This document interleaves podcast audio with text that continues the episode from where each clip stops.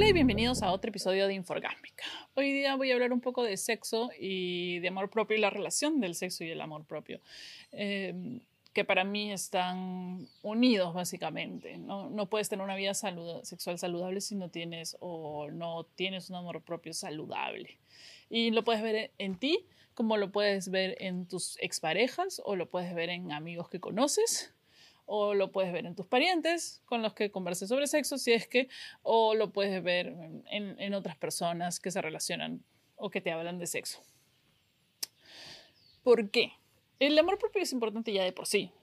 O sea, no podemos relacionarnos con otras personas en ningún plano sin amor propio. No podemos tener, no podemos eh, relacionarnos o tener unas amistades positivas y saludables si no tenemos amor propio, porque o vamos a ser el amigo tóxico, o vamos a ser el amigo intenso, o vamos a ser el tapete felpudo de tu amigo tóxico o de tu amigo dominante, amigo, amigue. Eh, no podemos establecer relaciones familiares saludables si no tenemos amor propio, porque si no vas a ser el pariente tóxico, el pariente insoportable, o puedes no, o, de repente eres de nuevo el manipulado de la relación parental, o eres manipulado por tus padres, o eres manipulado por tus hermanos, eh, porque no tienes amor propio. El amor propio como tener una autoestima, quererte a ti mismo y ponerte a ti primero en casi todas las circunstancias emocionales eh, sin dañar al resto. Eso es eh, lo importante del amor propio en las relaciones interpersonales. No puedes ser un buen padre si no tienes amor propio, porque todas tus, tus, eh, tu, tu, depresión, tu falta de amor, tu, el hecho de que no puedes estar solo, todas esas cosas suman y están escondidas en comportamientos y en, en motivaciones y en formas de educar a tu hijo.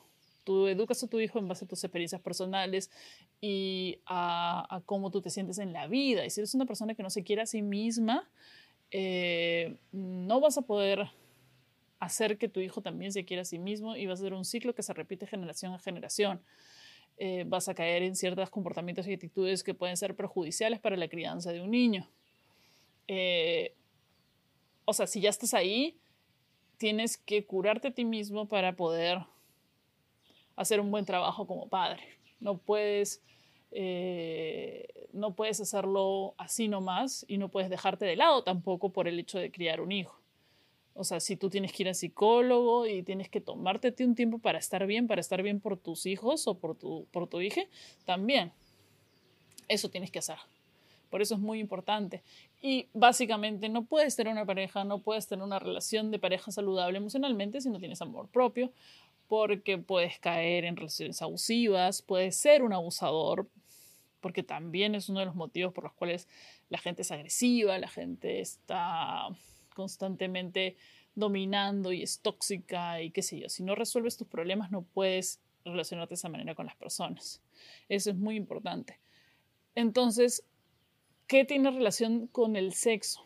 Para tener una relación sexual saludable, placentera y disfrutar, tienes que estar 100% en, en, el sexo, en la relación sexual como algo bonito, saludable, no bonito entre comillas de lorna, sino que disfrutas, que, mm, este, tratas cosas nuevas, que te mandas con todo hacer las cosas que quieres hacer y que estás pensando hacer, que pones todos tus deseos, que pones todas esas cosas en la relación sexual, sea casual o sea con tu pareja estable.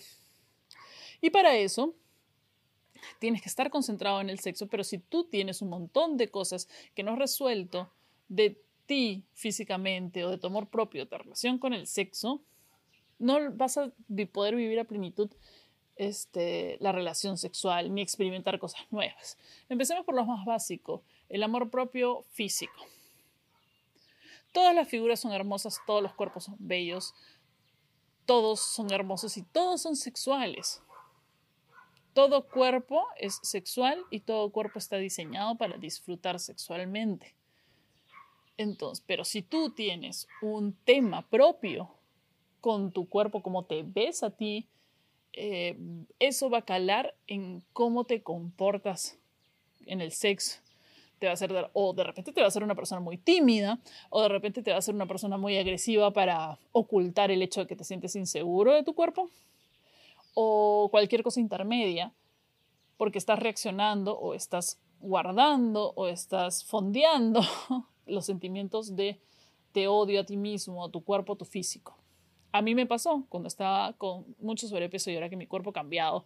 Yo era muy, muy, muy delgada. Y ahora que tengo la panza del embarazo, eh, gordura, grasas acumuladas en sitios que no pensaban que se acumulaban grasas, eh, tuve un periodo en que no me sentía pues nada sexual. Antes de mi matrimonio era una especie de máquina sexual, diosa sexual. No había nadie, no me había levantado piedra. no había nadie debajo de ninguna piedra de este mundo que yo no me hubiera levantado o no me pudiera levantar si me diera la gana.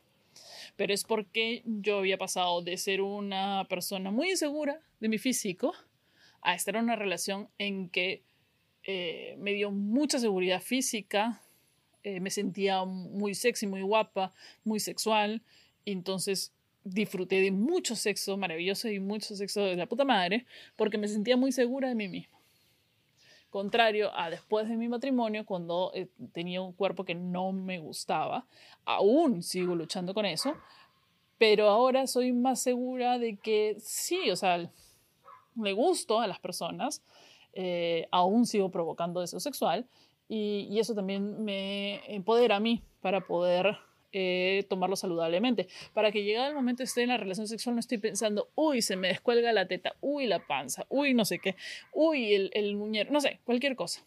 Una de las cosas, por ejemplo, a mí que me caga todo, pero que estoy aprendiendo a lidiar con eso, es cuando te agarran la panza cuando te agarran el rollito, o sea, estás en cucharita y ahí te están agarrando el rollito, o no sé qué, y te agarran, pero siente, o sea, de alguna manera sientes que se están agarrando el rollito porque les gusta agarrar el rollito, o sea, no sienten asco de agarrar el rollito. Pero en tu mente está, no, están agarrando el puto rollito, no, quiero poder tener sexo con faja. quiero cortarme el estómago. Pero de nuevo, ahí viene el trabajo de uno mismo de superar.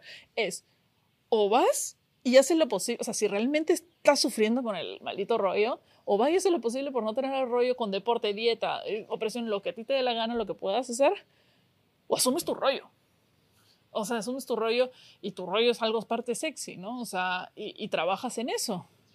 Yo estoy haciendo eso, porque por lo visto la caminata todavía no da sus, sus, efectos y además realmente me gusta comer tallarines. O sea, lo siento mucho, pero no voy a poder dejar los tallarines, no hay forma. Entonces, prefiero trabajar en mi amor propio que trabajar en mi dejar los tallarines.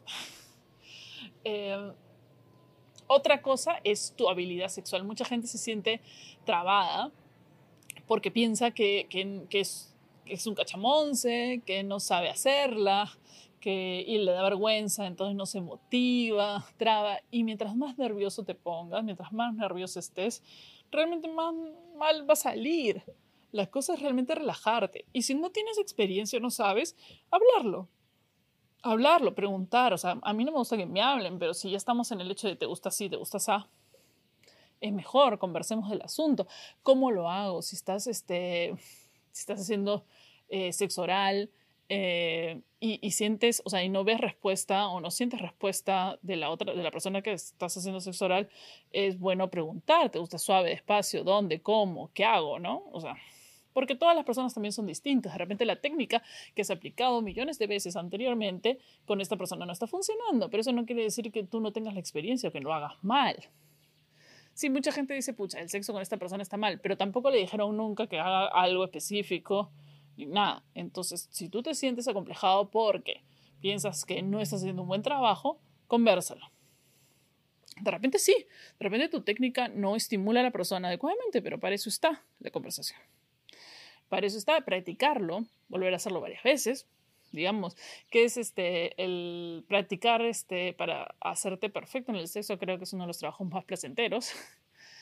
Em, pero eso también tiene que ver mucho, como digo, con el amor propio, tu autoestima como persona sexual, tu autoestima con, el, con tu performance sexual. Mucha gente me ha escrito a veces que no sabe eh, o que no tiene experiencia, que nunca lo ha hecho tanto. Eso no quiere decir que no seas muy bueno en el sexo, o que la pareja con la que estés, o la que le vayas a estar, eh, realmente se excite contigo. Hay gente que solo con ver a la persona ya se excitó.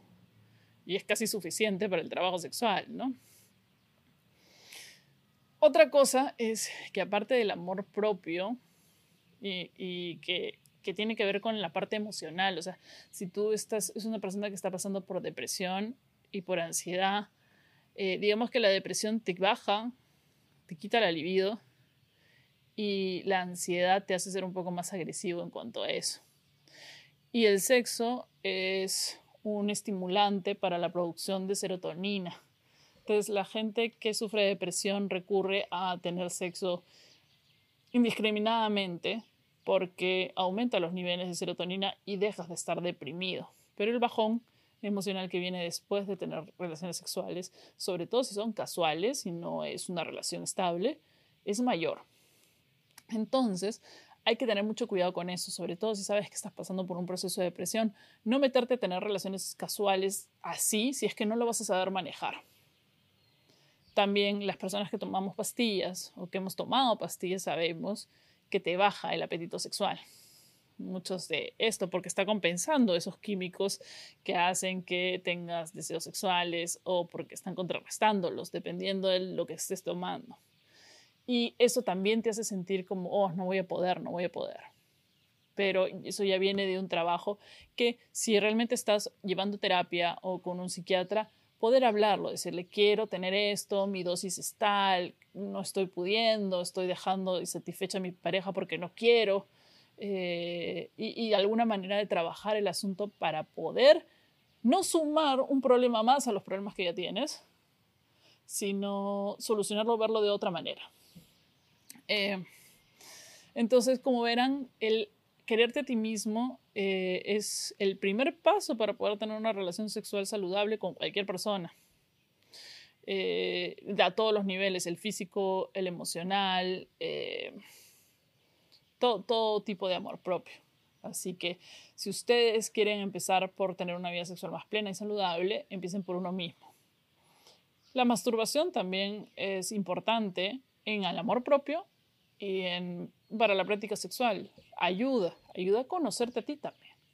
Si crees que eres una persona que no es muy experimentada, empieza por ti mismo o misma y eso te va a ayudar tanto a descubrir tu propio placer, a divertirte contigo y, de repente, porque de repente has tenido parejas sexuales con las que no has llegado al orgasmo o no has tenido buenas relaciones y eso también ha calado en tu amor propio y piensas que es tu culpa, sobre todo porque nos han metido esta idea, ese tabú, que las mujeres son difíciles de llegar al clímax, que las mujeres tienen problemas para el orgasmo, que si no se concentran, que no sé qué, y que la relación sexual básicamente la disfrutan los hombres y ya está. Lo cual es una estupidez muy grande. Y, pero empiezas por el amor propio, por masturbarte también, y vas a descubrir que no, que simplemente no, o sea, no había química, lo que estaba haciendo estaba mal hecho, eh, o yo estaba pensando en otra cosa, o también yo estaba metida en mis propios problemas y no me pude dar cuenta y no pude disfrutarlo plenitud. Así que masturbarte es una de las formas más eh, saludables de conocerte y de llegar a entender y de llegar a despertar esas inquietudes sexuales que de repente están durmiendo porque tienes un montón de temas de amor propio o de amor que tienes que resolver. No sé qué opinan, eh, qué les parece este episodio. Cualquier cosa lo comentan en mis redes sociales, en Facebook, Instagram o Twitter como arroba marianitra. Y nos vemos en el siguiente episodio de Infogámica.